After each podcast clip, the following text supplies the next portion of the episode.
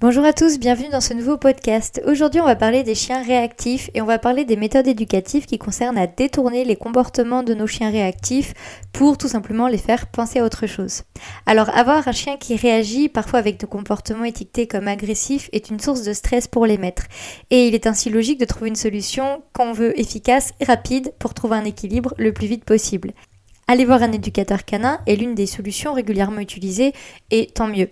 Mais parce qu'évidemment il y a un mais, les solutions proposées ne sont malheureusement pas toujours adaptées et c'est de ceci dont je souhaite vous parler aujourd'hui. Outre les conseils qui amèneront le chien à tomber dans des états de détresse acquise où plus aucune réaction ne sera visible de la part de l'individu, qui bien entendu sont des méthodes à proscrire, il existe des conseils plus subtils qui, sous couvert d'éducation positive, semblent acceptables et seront finalement inefficaces. Il s'agit des conseils qui consistent à détourner le chien lors de la balade afin de limiter sa réaction face à l'élément qui le déclenche. Détourner peut sembler une belle idée dans le sens où on demande au chien de faire autre chose qui l'amènera à se focaliser sur vous par exemple et d'être récompensé pour cela. Parlons clairement, votre chien aboie quand il voit un autre chien, vous lui demandez de vous regarder, il arrête d'aboyer et vous lui donnez une croquette. C'est du détournement, mais est-ce vraiment une bonne idée? Eh bien j'ai tendance à penser que non pour plusieurs raisons. Premièrement, le chien n'apprend pas à gérer le stimulus.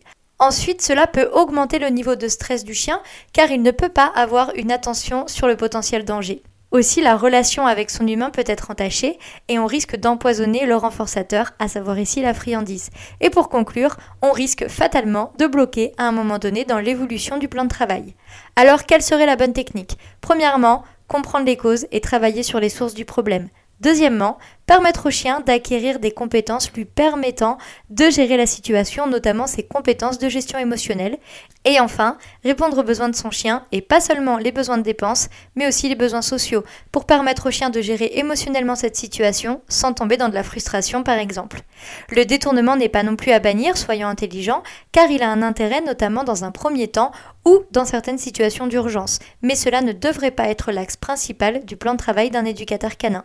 Imaginez, vous avez très très peur des araignées et quand vous en voyez une dans la pièce, on vous demande de détourner le regard et de faire autre chose. On ne vous apprend pas à considérer l'araignée de la bonne façon, vous serez toujours dépendant d'une assistance extérieure et même si en urgence il est souhaitable que quelqu'un vous aide, sur le long terme et afin d'être autonome, vous devez apprendre à gérer ce stimulus et vous allez donc devoir acquérir d'autres compétences. Alors oui, le chien n'est pas un humain, mais il me semblait intéressant de faire ce parallèle pour vous aider à comprendre la nuance.